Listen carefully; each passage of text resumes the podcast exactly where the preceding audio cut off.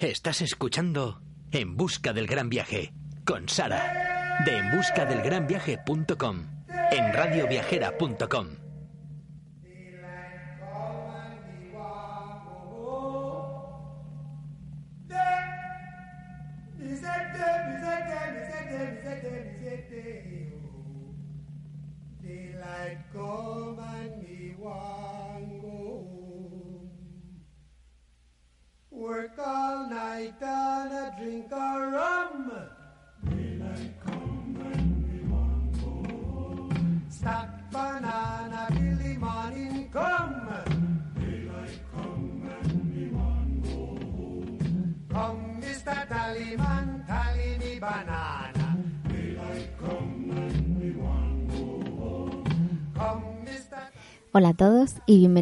programa para la radio viajera. Soy Sara de En Busca del Gran Viaje y hoy os traigo un programa eh, muy especial para mí, eh, ya que os voy a empezar a hablar de nuestro viaje por Sudáfrica.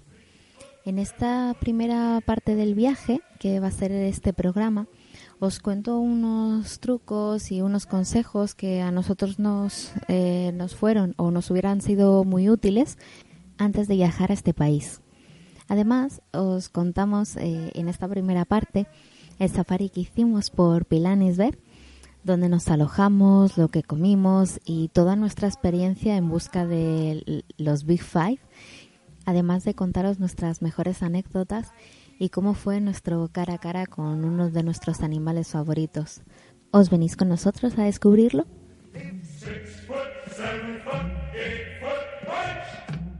Lo primero que quería contaros eh, son unos consejos útiles que creo que os pueden servir para viajar a, Sudáfrica. Antes que el viaje, eh, creo que es conveniente poder explicaros qué fue lo que más nos gustó, cuáles son las cosas que, que nosotros hubiéramos cambiado y contaros algunas curiosidades. Con esto lo que pretendo es que podáis realizar por vuestra cuenta un maravilloso viaje a Sudáfrica. El primer consejo que os daría eh, sería que le echaseis un vistazo a la cámara de fotos. Sí, eh, lo digo en primer lugar.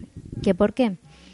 Pues porque puede parecer algo absurdo, pero en el momento que nosotros realizamos este viaje, llevábamos una cámara compacta y aunque las fotos nos salieron mal, eh, en cuanto volvimos nos compramos una cámara reflex, en nuestro caso concreto una Canon EOS 600D, y desde que la tengo no imagino ni mis viajes ni mi vida sin ella. Fue una lástima eh, la calidad de ciertas fotos, sobre todo a la hora de hacerles zoom, a la hora de pasarlas a un libro, puesto que hicimos un álbum con ellas y, se nota. La calidad en muchas de ellas eh, es bastante bajita para lo que para lo que podría haber sido y siendo unas imágenes tan impresionantes como las que se pueden realizar en un safari. Otro de los puntos importantes para nosotros es la manera de, de organizar el viaje, pero por libre. Este para mí es un punto súper importante.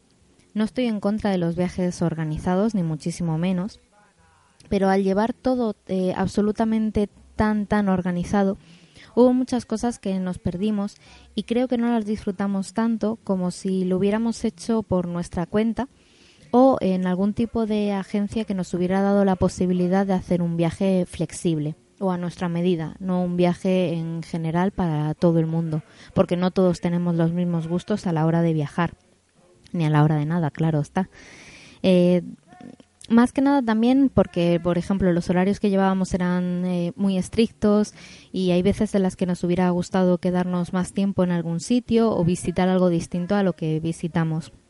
Con esto vuelvo a repetir, eh, no os quiero decir que no organicéis vuestros viajes por agencia, sino que nosotros que hemos viajado de las dos maneras, preferimos hacerlo por nuestra cuenta eh, y este viaje se puede eh, planificar perfectamente por libre. Esto no implica que no contratemos eh, tour o excursiones en nuestros viajes o que en ciertos lugares prefiramos un traslado organizado que nos lleve o nos traiga directamente al hotel. O como os decía, de verdad que existen agencias que están especializadas y hacen, viajes flexibles y viajes a medida perfecto para cada uno de nosotros. Así que de cualquiera de las dos maneras eh, estaría bien, pero no una agencia que nos dé un paquete totalmente cerrado que no nos permita hacer eh, nada más que lo que, lo que ponen en un papel. Otra de las cosas importantísimas, eh, hacer un safari con guía. Al igual que os he dicho que cualquier viaje se puede organizar por vuestra cuenta, creo firmemente que un safari se debe hacer con un guía experimentado, ya que si no os vais a perder montones de animales y muchísima información acerca del parque nacional o, el sitio en el que estéis. También os digo eh, que no todos los rangers son iguales y nosotros tuvimos mucha suerte con el ranger que nos tocó en, en Pilanisberg, eh, pero no tuvimos tanta suerte con el que nos tocó en Kruger. Intentaba ir tan rápido para que pudiéramos verlo todo que no nos daba tiempo ni hacer fotos. He de decir que cuando paramos a comer y hablamos tranquilamente con él y con nuestra guía, eh, fue bastante más relajado y más tranquilo el, resto del día haciendo el safari. Eh, y hablando de safaris, otra de nuestras recomendaciones es hacer mejor un safari en una reserva pequeña. Lo mismo que os decía, el render que nos tocó nos condicionó mucho, pero el safari que hicimos en la Reserva Nacional de Pilanisberg nos pareció increíble. Y el que hicimos en, la, en el Parque de Kruger nos decepcionó un poco después de haber hecho este otro safari. También puede ser eh, porque el Kruger es muy conocido y cuando estuvimos estaba hasta arriba de gente. Tanta que los coches se pitaban entre ellos para poder pasar, asustando así obviamente a cualquier animal que hubiera. Fue una falta total de respeto y de, y de organización por toda la gente que estaba allí. Además, eh, nosotros allí nos encontramos eh, unas llenas comiendo basura, en concreto una lata que algún ser humano había decidido tirar al suelo. En fin, eh, obviamente pues cuanta más gente no se puede controlar tanto a todo el mundo y, al final eso acaba pasando factura en los sitios y a nosotros nos pasó en, en concreto con el, con el Kruger. Y ya que hablamos de animales eh, y de turismo responsable, eh, deciros que reservas de leones obviamente eh, sí que hay que visitarlas, pero zoos por favor no los visitéis Sé que cada uno es muy libre de hacer lo que le parezca, pero si queréis ver leones, no vayáis al zoo. Estáis en África, hay leones en libertad que son mucho más impresionantes que los que están encerrados. Nosotros, como ya os he contado alguna vez, desde hace tiempo no hacemos ninguna actividad que pueda perjudicar a los animales. Y hubo una de las visitas eh, que contratamos allí, que fue la visita al Lion Park, que la hicimos sin ser conscientes de lo que verdaderamente era ese lugar. Hay muchas asociaciones de rescate que podéis encontrarlas, por ejemplo, en la web de FADA, de las que nosotros somos miembros, eh, en la que podéis ver animales y tener un mayor acercamiento y conocimiento acerca de ellos sin que sean explotados o maltratados por diversión de turistas. A nosotros eh, la excursión que hicimos al Lion Park eh, nos dijeron que era una reserva de mantenimiento de leones blancos eh, y deciros que después de estar allí, aquello no era más que un simple zoo, en el que sí podías tocar a los leones pequeños, pero para nosotros eso no, no vale tanto la pena como, como ser verdaderamente unos turistas responsables y no fomentar este tipo de turismo con, con animales en el que son totalmente, totalmente explotados.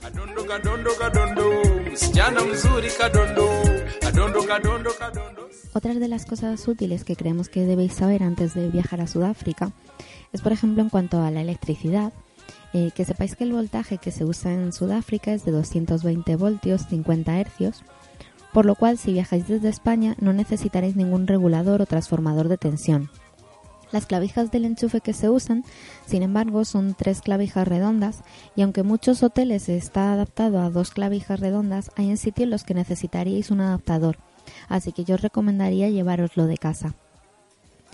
En cuanto a las vacunas, que es algo importante, pues eh, como siempre antes de nada os recomendaría visitar el Centro de Vacunación Internacional, ya que cuando nosotros estuvimos en el 2011 eh, podría ser diferente a lo que a lo que hubiera en el momento en el que vosotros viajéis. Pero bueno, aún así tenéis que saber que hay una vacuna obligatoria, que es la de la fiebre amarilla, si provenís de algún país que sea transmisor de esta enfermedad o si habéis viajado a dichos países en los últimos 12 meses. Para saber cuáles son, eh, meteros en la página web de Centro de Vacunación Internacional y ahí podéis verlos todos. También son recomendables, aunque no obligatorias, las vacunas para la hepatitis A y B, la vacuna para la fiebre tifoidea y la vacuna para el tétanos o la difteria. Aparte de estas vacunas, se recomiendan eh, tratamientos contra el paludismo o la malaria. Nosotros nos pusimos la de la hepatitis A, la de la hepatitis B en nuestro caso ya la teníamos puesta, la de la fiebre tifoidea y la del tétanos y difteria. También nos tomamos, eh, de decir, el tratamiento contra la malaria que se iba en pastillas, que es el, el malarón, el que nosotros nos tomamos. Mm, con todo esto, la verdad es que nosotros no tuvimos ningún tipo de problemas, ni ninguna enfermedad, ni, ni nada por el estilo. Así que, aún así, lo dicho, eh, pasaros por el centro de vacunación y que os informen de, todo lo necesario. Otra de las cosas eh, importantes es el botiquín que poder llevar hasta Sudáfrica. Los primordiales son el antimosquitos. Nosotros el que llevamos, el que hemos usado en nuestros viajes es el Relef Forte aunque es verdad que la fecha en la que nosotros estuvimos, que era en octubre, prácticamente no había mosquitos. Y otra de las cosas importantísimas es la crema de protección solar. Nosotros somos muy muy blanquitos y llevábamos factor de protección solar de 50 eh, y la verdad es que con esto suficiente.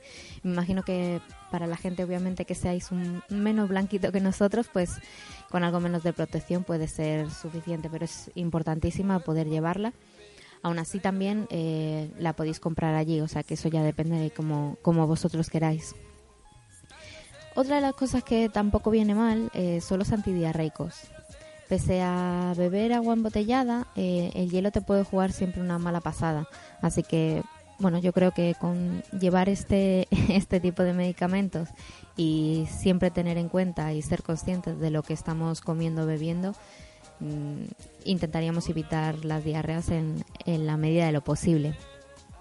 El opuesto a este medicamento yo creo que tampoco debería faltar, por lo cual eh, el llevar algún tipo de laxante puede ser una buena opción. Tiene que ser bastante incómodo eh, no poder ir al baño durante un tiempo y más si estás en, en un viaje.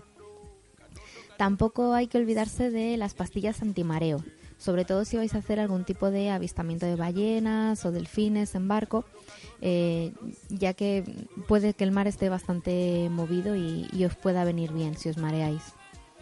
Algún analgésico, obviamente, nunca debe faltar, como paracetamol eh, o algún antiinflamatorio como, como ibuprofeno, que es algo que, que a nosotros nunca falta en ninguna de nuestras escapadas, por muy cerquita que nos vayamos de casa y, algo tipo kit básico para, para curas en caso de que fuera necesario.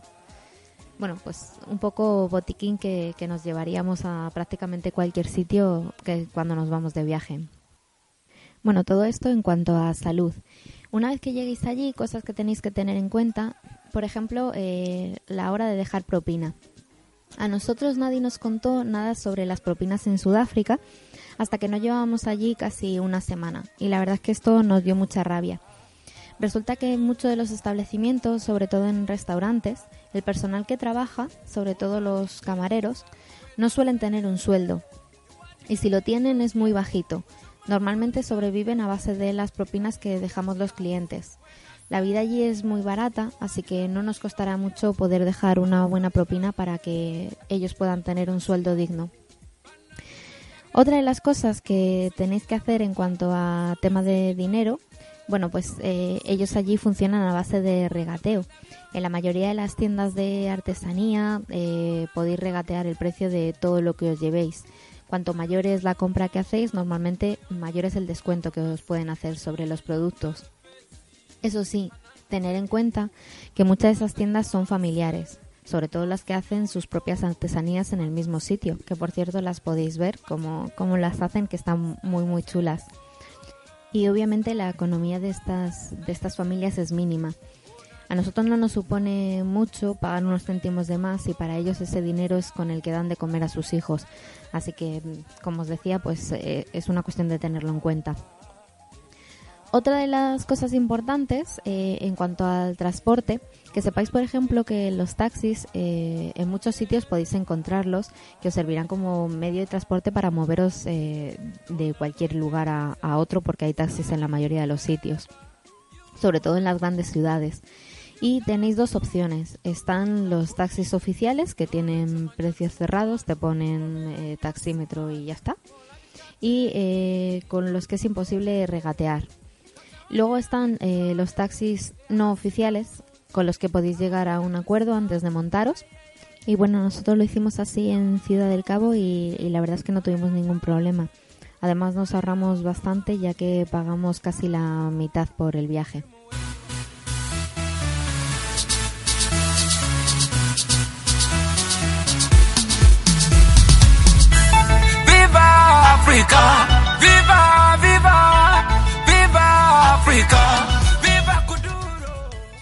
Nuestra primera parte del, del viaje, que es la que os vamos a contar en este programa, eh, comienza en Madrid, dirección hacia Johannesburgo y haciendo escala en París. Volamos con Air France y la verdad es que el viaje fue una maravilla. Desde Madrid hasta París nos dieron un tentempié para la merienda y en el trayecto hacia Johannesburgo cenamos y desayunamos. Este último avión eh, era enorme. La verdad es que es el más grande en el que nos hemos montado nunca. Tenía dos pisos y además era bastante entretenido ya que había una pantalla para poder ver la televisión o, poder jugar.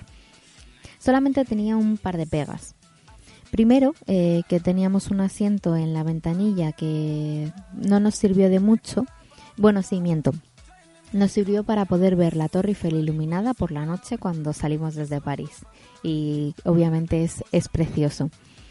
Pero no nos sirvió en el sentido de que cuando intentamos apoyarnos había tanto espacio entre el asiento y la ventanilla que no podías descansar apoyada en la pared. Pero bueno, y el segundo eh, pequeño problema que tuvimos es que eh, hacía muchísimo frío dentro del avión.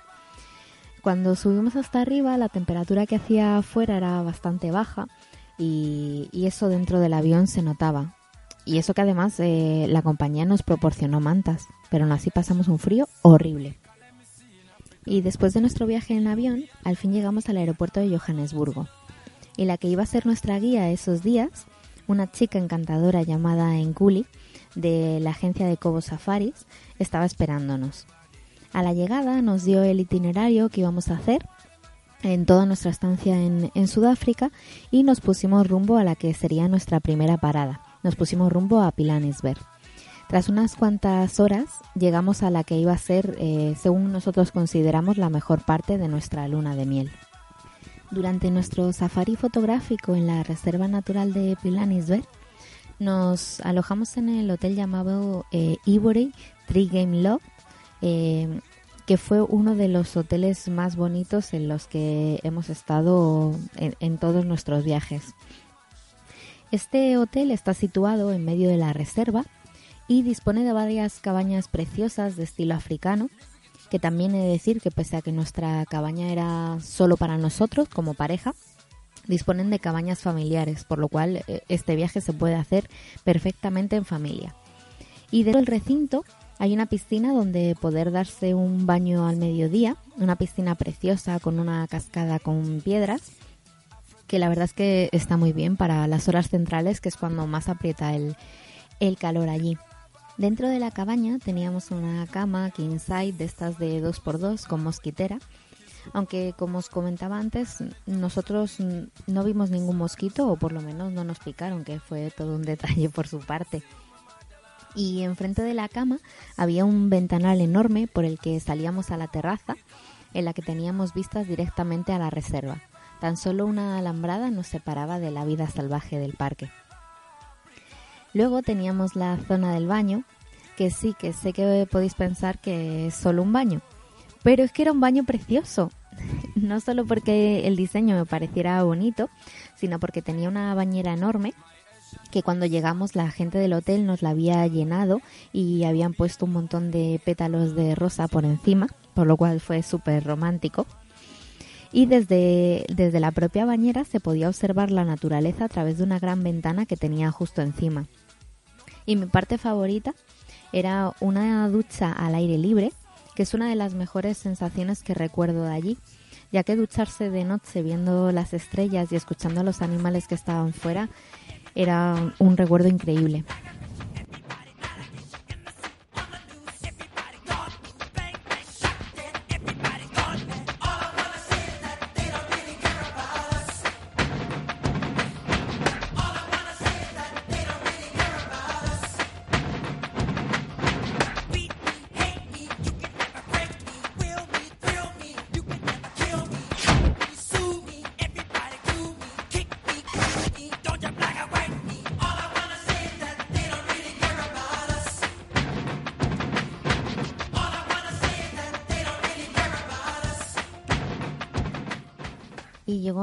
Primer día de safari en el que nos disponíamos a salir y nos asignaron un jeep y un ranger con el que íbamos a estar durante toda nuestra estancia allí. Os aseguro que no podíamos haber tenido más suerte. Nos tocó un ranger maravilloso. Él nos contó que hacía unos meses había dejado su trabajo como ingeniero informático, en el que ganaba bastante dinero, porque no le hacía feliz. Y desde que estaba trabajando como ranger, su vida había cambiado totalmente. Es importante que sepáis eh, que a los rangers normalmente se les suele dejar propinas también, aunque hay veces que viene incluido dentro del propio precio del, del safari. Todos estos días con, con él eh, fueron increíbles. Aprendimos muchísimo, hicimos cientos de fotografías y vimos muchos, muchos animales. Había montones de cebras, al parecer todas iguales, pero en realidad ninguna cebra tiene las mismas rayas que otra. Todas y cada una son distintas. Ah, y son blancas con rayas negras o negras con rayas blancas. Eh, bueno, la mayoría de los animales, la verdad es que eh, se pueden confundir con la naturaleza. Pero las cebras, debido a sus colores, se las ve a distancia, aunque su manera de despistar son precisamente estas rayas, ya que juntándose todas en manada y corriendo todas al unísono, intentan que sus rayas confundan a los depredadores. Otro de los muchos animales que vimos fueron los ñus. Nos contaron que estos animales, que parecen tan delgados, usan esta característica como método de defensa, ya que las líneas que marca el pelaje, simulando el marcaje de las costillas, les hacen parecer mucho más delgados de lo que realmente son, intentando así no ser atacados, aunque no sé si la verdad esto les puede servir de mucho. Un animal que nos resultó muy gracioso fue el pacocero, eh, que es más conocido como jabalí verrugoso o pumba si nos vamos a la película de, del Rey León, debido a las verrugas que tiene en la cara. Eh, para comer hierba del suelo, que es una de las cosas que más nos llama la atención, doblaba sus patas delanteras, ya que si no las dobla le resulta mucho más incómodo poder comer. Y después de ver varios animales durante el día, por fin nos encontramos con los grandes protagonistas, los elefantes. Antes de nada, os cuento la historia de los elefantes de Pilanisberg, que están considerados como uno de los elefantes más agresivos de África. Esto fue lo que nos contó el ranger y nosotros eh, fuimos testigos de ello. Eh, ya que todos estos elefantes los trajeron a la reserva eh, siendo huérfanos. Este grupo de crías habrían sufrido la mayor experiencia traumática que puede tener cualquier bebé, ya que les arrebataron a sus padres en una cacería para arrancarles eh, sus cuernos de marfil. Así que estos elefantes han sobrevivido y han sido criados sin adultos, y eso nunca es bueno. Además, dicen que los elefantes nunca olvidan. Nosotros allí tuvimos mucha suerte y vimos un montón de manadas con elefantes ya de distintas edades. Aquellos elefantes ya habían tenido crías y es una de las cosas más bonitas que he podido ver en mi vida. Se estaba haciendo un poco tarde y cuando ya nos íbamos de regreso al lot, eh, avisaron al ranger de que no muy lejos de donde estábamos habían encontrado un grupo bastante grande de leones. El momento en el que llegamos ya no había luz, así que imaginaros lo, lo de noche que era. El sol se había ido y solo pudimos ver a los leones a través de unas pequeñas linternas que llevaban los rangers, ya que cuando llegamos eh, lo que hicieron fue apagar las luces de los jeep para no molestar a los animales. Esto es lo que nosotros llamamos turismo responsable. Aquello fue alucinante, eh, estar casi a oscuras, viendo a las leonas pasar casi rozando los jeep y de repente, eh, estando allí, empezamos a escuchar cómo aquella manada de leones de la que estábamos rodeados empezaron a llamarse unos a otros. Se comunicaban, hablaban entre ellos y hoy todavía se me ponen los pelos de punta al recordarlo. Se había hecho demasiado tarde y nos teníamos que marchar. La noche estaba totalmente cerrada y no se veía absolutamente nada alrededor. Solo podíamos ver lo que nos alumbraban los faros. Y de repente el jeep eh, se paró en seco. Siguió con el motor arrancado y el ranger nos dijo que no hiciéramos ningún movimiento brusco y que estuviéramos totalmente en silencio. Teníamos delante nuestro un elefante enorme, un macho solitario que estaba un poco aturdido al haberse topado con la luz del vehículo de frente. El animal se empezaba a poner un poco nervioso. Hacía muchos movimientos con la trompa, con las patas y con las orejas para intentar amenazarnos. El ranger apagó el motor y nos explicó que era una situación un poco complicada, ya que si daba marcha atrás el jeep, el animal podía entender que nos rendíamos y dejarnos en paz, o bien podía ver que había ganado y atacarnos, pero si daba marcha adelante, el animal se podía sentir atacado y bien podía huir o tomar la decisión de enfrentarse a nosotros. Al haber pasado más de 15 minutos en tensión en esa misma situación, pedimos ayuda por radio al resto de los, rangers y vino otro jeep que se posicionó al lado nuestro. El animal, al ver que ya no estaba en igualdad de condiciones, eh, puesto que los dos jeeps juntos eran más grandes que él, decidió rendirse y continuar su camino. El otro jeep con el que íbamos se adelantó y justo antes de llegar al lot, el ranger paró su coche nos alumbró hacia un árbol en el que había un camaleón. Eh, la verdad es que de este camaleón no pude hacer fotos porque era totalmente de noche y con la cámara que llevaba la verdad es que no pude hacer ninguna foto de- decente. Así que algún día eh, pondremos el vídeo y toda la explicación que nos dio el Ranger para que, para que podáis escucharlo. Con mucha delicadeza, este Ranger eh, bajó al camaleón del árbol y lo estuvimos viendo de cerca. Además lo vimos cambiar de color y fue una, una experiencia increíble. Seguimos nuestro camino y cuando pensábamos que ya no podíamos tener más sorpresas en el día, nos topamos con una manada de elefantes que habían parado en medio de nuestro camino. Se asustaron por las luces y claro, obviamente eso tiene sus consecuencias. Estábamos en la misma situación en la que habíamos estado apenas unos minutos antes, salvo que esta vez la cosa era un poquito más delicada. Teníamos enfrente nuestra a dos hembras adultas con tres crías, y os aseguro que ver a una madre defendiendo a sus hijos es bastante violento. Una de las hembras se llevó a las crías y la otra nos plantó cara. Empezó a agitar las orejas, levantaba polvo con las patas y movía la trompa como si fuera un péndulo. Hizo un par de amagos de atacarnos, dando dos o tres pasos hacia adelante y barritando muy fuerte. Que para quien no lo sepa, eh, barritar es el sonido que hacen los elefantes al, al sonar su trompa. El ranger eh, optó por mover un poco el jeep y la elefanta se echó a un lado. Cuando pasamos por su lado para continuar nuestro camino y poder llegar al lot de una vez por todas, intentó embestirnos y nos persiguió durante unos pocos metros, así que el ranger tuvo que acelerar bastante el jeep para poder dejar detrás a- al elefante. Después de un día muy intenso, eh, que parecía de película, llegamos al lot para poder cenar y para nuestra sorpresa nos habían preparado unas mesas alrededor de una hoguera que habían hecho en el suelo y no podéis imaginar lo que se agradecía el calor del fuego en ese momento. Normalmente en las horas centrales del día ya hace mucho calor, pero tanto a primera como a última hora de- del día se agradece llevar una chaqueta puesta. Cenamos de maravilla, toda la comida que probamos nos encantó. La cocina del Libori era realmente estupenda y una vez terminada la cena nos fuimos a descansar.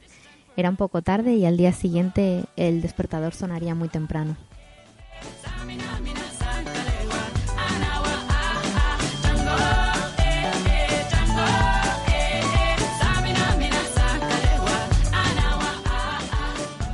He dicho que sonaba de temprano el despertador? Pues tan temprano que sonaba. Aproximadamente a eso de las 4 de la mañana nos llamaban del servicio de despertador de recepción. Eh, contratamos nosotros este servicio más que nada porque somos de los que apagamos una y mil veces el despertador y al final acabamos quedándonos dormidos. Así que a eso de las cuatro y media de la mañana teníamos que estar ya eh, en la cafetería donde nos preparaban un pequeño desayuno eh, antes de salir de aventura. Y a las 5 nos montábamos en los jeep dispuestos a ir en busca de los Big Five. ¿Y qué son los Big Five? O los cinco grandes en, castellano. Eh, son cinco animales considerados los más importantes de África. Los Big Five están compuestos por el elefante, el rinoceronte, el león, el búfalo y el leopardo. La naturaleza muchas veces es caprichosa y no te aseguran verlos a todos, aunque los Ranger eh, lo intentan con todas sus con todas sus ganas. Nosotros no tuvimos suerte, y aunque vimos montones de animales de todas clases y tamaños, nos quedamos sin ver al leopardo. No queda más remedio que volver para poder verlo. Es tan difícil verlo porque hay muy pocos ejemplares y porque no van en manadas. Estos animales son bastante solitarios. Eh, los jeep no iban totalmente cerrados y por la mañana a primera hora, como os decía antes, hacía muchísimo frío. Y aunque seguida salía el sol, durante un par de horas era necesario ir con la chaqueta. Además nos proporcionaban una especie de ponchos con capuchas para poder resguardarnos del frío y del aire que nos daba por el camino. Es verdad que el Ranger no iba muy rápido, pero lo suficiente como para sentir el aire en la cara. Los caminos por los que íbamos eran de tierra todos y el polvo no se notaba nada, aunque de vez en cuando pues pillábamos algún bache de los grandes y saltabas dentro del vehículo. Tanto que yo sé de una que tuvo un moratón en el trasero durante toda una semana porque me clavé el anclaje de uno de los cinturones. Pero bueno, anécdotas aparte, eh, esa mañana fue, fue muy bonita porque nos encontramos con dos leonas impresionantes. Una de ellas parecida que había sido mamá hacía no mucho y aunque la seguimos durante un buen rato, no conseguimos llegar a ver a, a los cachorros. Uno de los animales que más vimos en esos días, junto con las cebras y los ñus, fueron los antílopes, allí llamado Springboks, que también es como se les conoce a los jugadores de la selección de rugby sudafricana o vulgarmente conocidos estos animales como los McDonald's o hamburguesas de las reservas. Esto es así ya que son uno de los animales más cazados por los depredadores y porque cuando se observas por detrás te das cuenta de que tienen una marca del color negro en el trasero que junto con la cola forman una M. Entre las 9 y las 10 de la mañana volvíamos al Lodge para tomar un desayuno potente eh, puesto que a estas horas normalmente era cuando más calor hacía y descansábamos un rato. Todo el personal del hotel en el que estábamos era maravilloso y nos trataron súper bien. El desayuno que tomábamos era tipo buffet, con comida tanto dulce como salada, y fue aquí donde he probado uno de los mejores muffins que he comido en toda mi vida. Toda la, la bollería y todos los dulces que preparaban allí eran de manera artesanal y estos muffins eran de frutos rojos y rellenos de crema de queso con chocolate blanco, que aún todavía no se me han podido olvidar. Pasamos la mañana en el lot, primero nos fuimos a descansar un rato y después dimos un paseo. Nos sentamos a tomar algo en la zona de la piscina hasta la hora de comer, en la que ese día nos prepararon una barbacoa. A eso de las cuatro volvíamos a montarnos en los jeep para hacer el safari que nos tocaba por la tarde. Esta misma tarde nos encontramos con una jirafa, que la verdad es que no había muchas, o por lo menos nosotros no tuvimos la suerte de ver tantas como nos hubieran gustado. Y la jirafa se acercó a un lago a beber y pudimos ver la imagen de cómo doblaba las rodillas para poder llegar hasta el suelo con tanta altura. En los lagos eh, donde bebían estas jirafas eh, y en otros muchos sitios de la reserva pudimos ver un montón de aves intentando pescar también esa tarde pudimos ver monos que trepaban por los árboles y cruzaban por el camino delante de nosotros. Los elefantes decidieron aparecer a última hora, aunque esta vez era totalmente de día y pasaron de largo para poder continuar su camino. Esta vez era una mamá con su cría que la seguía muy de cerca. Cuando llegamos al lot tenían preparada una mesa dentro del restaurante y esta vez cenamos a la carta. Alguna vez os he contado eh, que ha sido aquí donde hemos probado algún tipo de comida diferente. Y esa noche, por ejemplo, probamos la carne de antílope, que era una de las más comunes en, los menús de, Sudáfrica. Después de la cena nos quedamos un rato a, tomar algo mientras estábamos en el jardín del Lodge, ya que habían puesto antorchas y estaba todo el fuego de dichas antorchas iluminándolo todo. Estaba precioso. En nuestro tercer y último día de safari, nuestra guía y traductora estaba un poco indispuesta, así que no nos pudo acompañar en el último safari que teníamos en Pilanisberg. La mayoría de la gente con la que habíamos estado compartiendo jeep los días anteriores ya se habían marchado y fuimos solo con otra pareja. Ella era de Costa Rica y después de que nos contara un montón de cosas eh, sobre su país, tras una larga conversación, decidimos que algún día teníamos que ir a conocerlo. Todavía no hemos ido, pero lo tenemos muy bien, muy por delante en nuestra, en nuestra lista de destinos prioritarios. y él era de Canadá. Habían ido con su bebé de un año, que por las mañanas lo que hacían era dejarla con una canguro en el lot y por las tardes les organizaban un safari privado para los tres en familia, en las zonas eh, menos peligrosas, entre comillas, del, del parque. Nos montamos todos y nos fuimos a disfrutar de nuestro último safari en esta increíble reserva. Debido a nuestro nivel pésimo de inglés, fue la chica de Costa Rica la que nos iba traduciendo todo lo que el ranger nos iba contando que nosotros no entendíamos. Fuimos durante un largo rato por un camino hasta que llegamos a uno de los puntos más altos de Pilanesberg. Allí desayunamos, nos había traído café, zumo y muffins, sí, de los que os he contado antes, esos que estaban tan ricos. y lo recuerdo como uno de los mejores desayunos de mi vida. Nos sentamos en un banco mientras disfrutábamos de una de las mejores vistas que podíamos tener. Y entonces amaneció. Los colores, el sol saliendo, el reflejo de las lagunas, todo aquello era increíble. Después de dejar este paisaje atrás, continuamos nuestro camino e hicimos una parada en una laguna en la que pudimos ver hipopótamos. En la misma laguna convivían con otro depredador importante, el cocodrilo, y al parecer no suelen tener problemas de convivencia. Los cocodrilos normalmente no atacan a los hipopótamos adultos y tampoco suelen eh, atacar a sus crías, imagino que eh, salvo desesperación, ya que al atacar a estas se enfrentarían con el resto de las manadas, que los hipopótamos están considerados como una de las especies más, peligrosas que existen. Dejando el lago, eh, vimos, tuvimos la suerte de poder ver a otro de los Big Five que tampoco había hecho acto de presencia y en esa última mañana pudimos verlo. Era un rinoceronte negro impresionante, parecía totalmente un dinosaurio salido de una película. Nos contaron que nos parecía importante que la diferencia entre el rinoceronte negro y el rinoceronte blanco no es el color. Los dos son totalmente grises, pero el rinoceronte negro tiene el labio superior en punta y el de blanco es totalmente cuadrado. Esta es la manera que, que, que se pueden diferenciar uno de otro.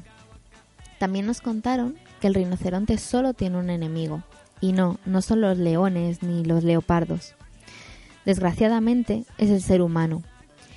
Estos animales aún se siguen matando, eh, ya que a los rinocerontes los usan para arrancarles el cuerno. Unas veces son para venderlos a cambio de importantes sumas de dinero y otras veces son para usarlos como objetos o amuletos, que ellos los consideran los africanos eh, amuletos mágicos. Hoy en día hay muchas tribus eh, africanas que creen que este cuerno tiene propiedades relacionadas con la fertilidad y lo usan para esto. En la reserva eh, tienen patrullas de protección del rinoceronte. Aún así, esta mañana, en la última que estuvimos aquí, nos enteramos que había aparecido un rinoceronte muerto muy cerca de la frontera con Mozambique. La verdad es que no sé cuándo aprenderemos. En fin, pues cuando ya nos disponíamos a volver al lot para preparar nuestra maleta y poner rumbo de vuelta a Johannesburgo, nuestros amigos los elefantes eh, volvieron a aparecer de nuevo, aunque esta vez a lo grande. Dos elefantes estaban jugando en mitad del camino y estuvimos más de 15 minutos viendo cómo enredaban sus trompas y cómo se empujaban el uno al otro. Una vez terminado su momento de ocio, se dieron media vuelta y se pusieron en marcha uno detrás del otro. La verdad es que fue un momento genial.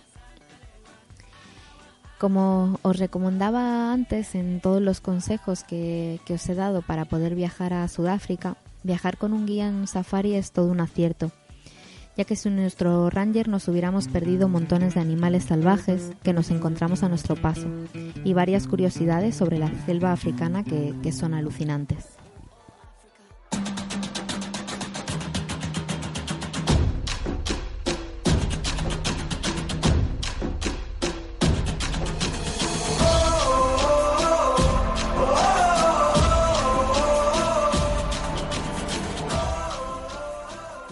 Y para terminar nuestro programa de hoy, recordaros pues que siempre antes de viajar deberíais de ir al centro de vacunación internacional para que os puedan echar una mano con el tema de las vacunas o los tratamientos más adecuados de- del país al que viajáis.